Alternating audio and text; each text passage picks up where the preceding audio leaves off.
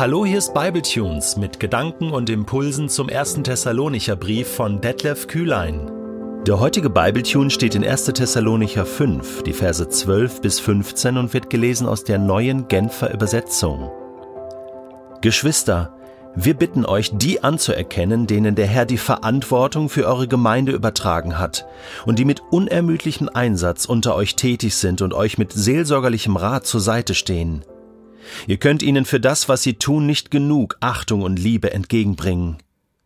Haltet Frieden untereinander. Weiter bitten wir euch, Geschwister, weist die zurecht, die ein ungeordnetes Leben führen. Ermutigt die, denen es an Selbstvertrauen fehlt. Helft den Schwachen. Habt mit allen Geduld. Achtet darauf, dass keiner Böses mit Bösem vergilt.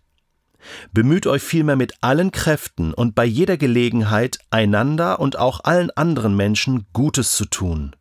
Was für eine Frechheit! Was für eine Dreistigkeit!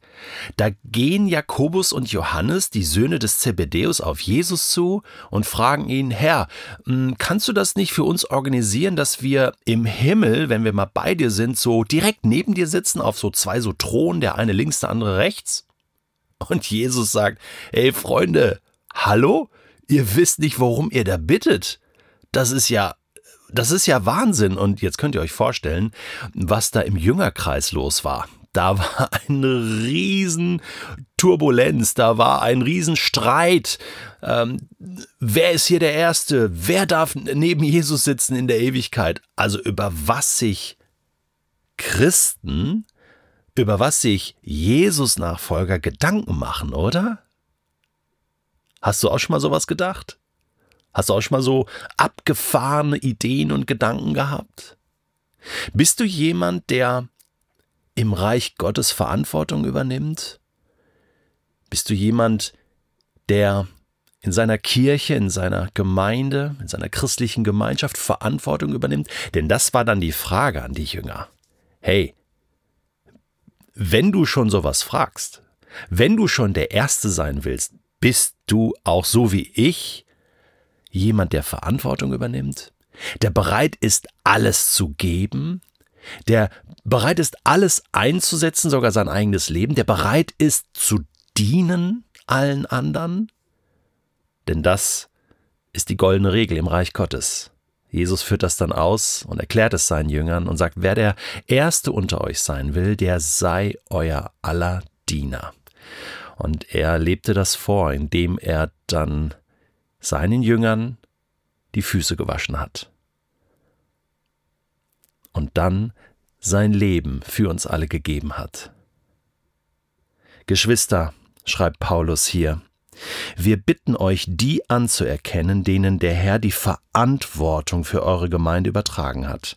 Und Kennzeichen dieser Menschen ist, dass sie mit unermüdlichem Einsatz tätig sind und mit seelsorgerlichem Rat zur Seite stehen. Ihr könnt ihnen für das, was sie tun, nicht genug Achtung und Liebe entgegenbringen. Das sind Menschen, die mit unermüdlichem Einsatz tätig sind. Das sind Menschen, die dienen, dienende Leiterschaft, sagt man so schön. Menschen, die sich voll hineingeben, voller Leidenschaft. Das sind die, die die Verantwortung tragen, die eine Gemeinschaft tragen.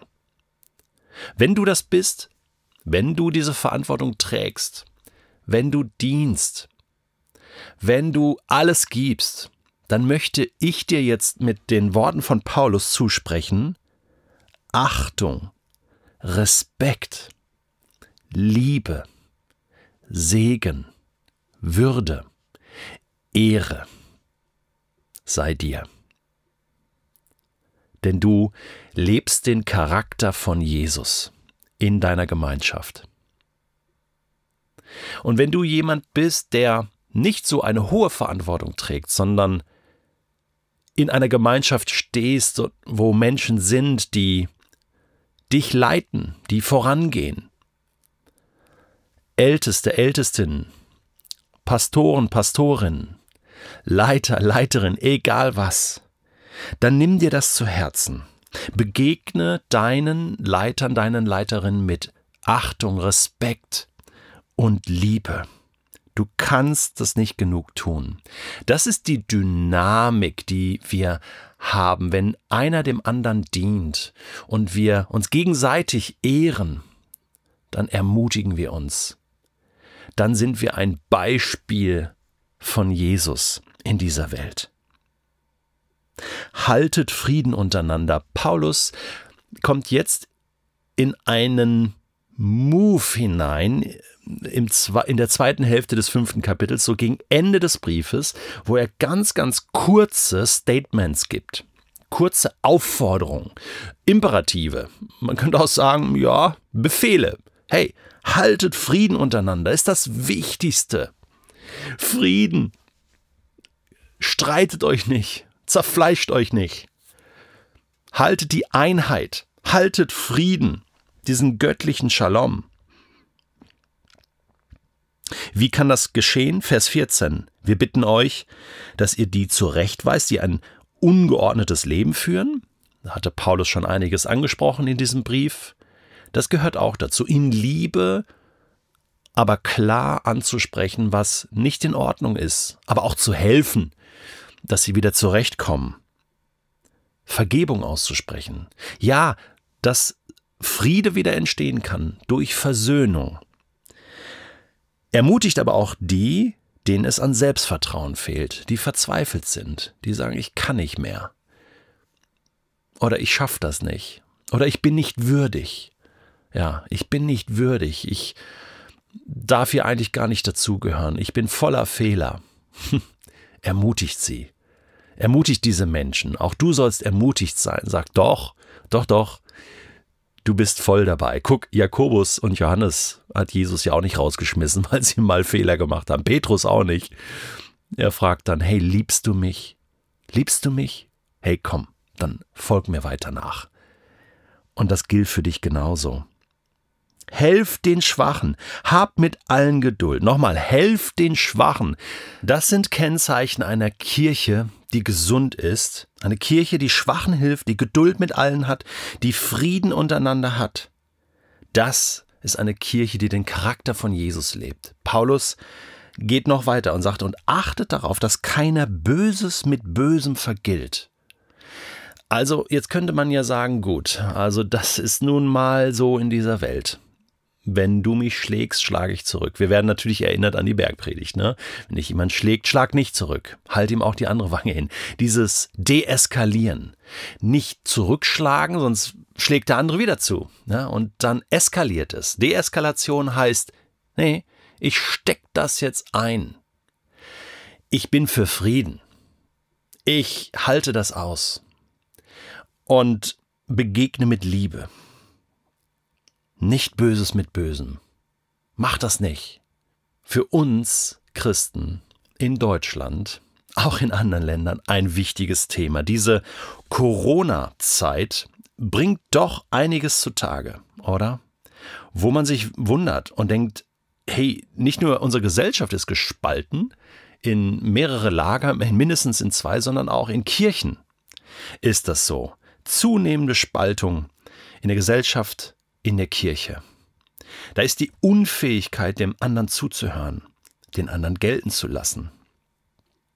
Und diese Unfähigkeit kommt daher, dass wir uns verunsichert fühlen.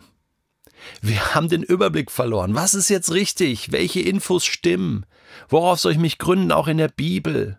Ja, da sagen die einen dies, die anderen das. Ist ja alles aus der Bibel. Wer hat denn jetzt da recht?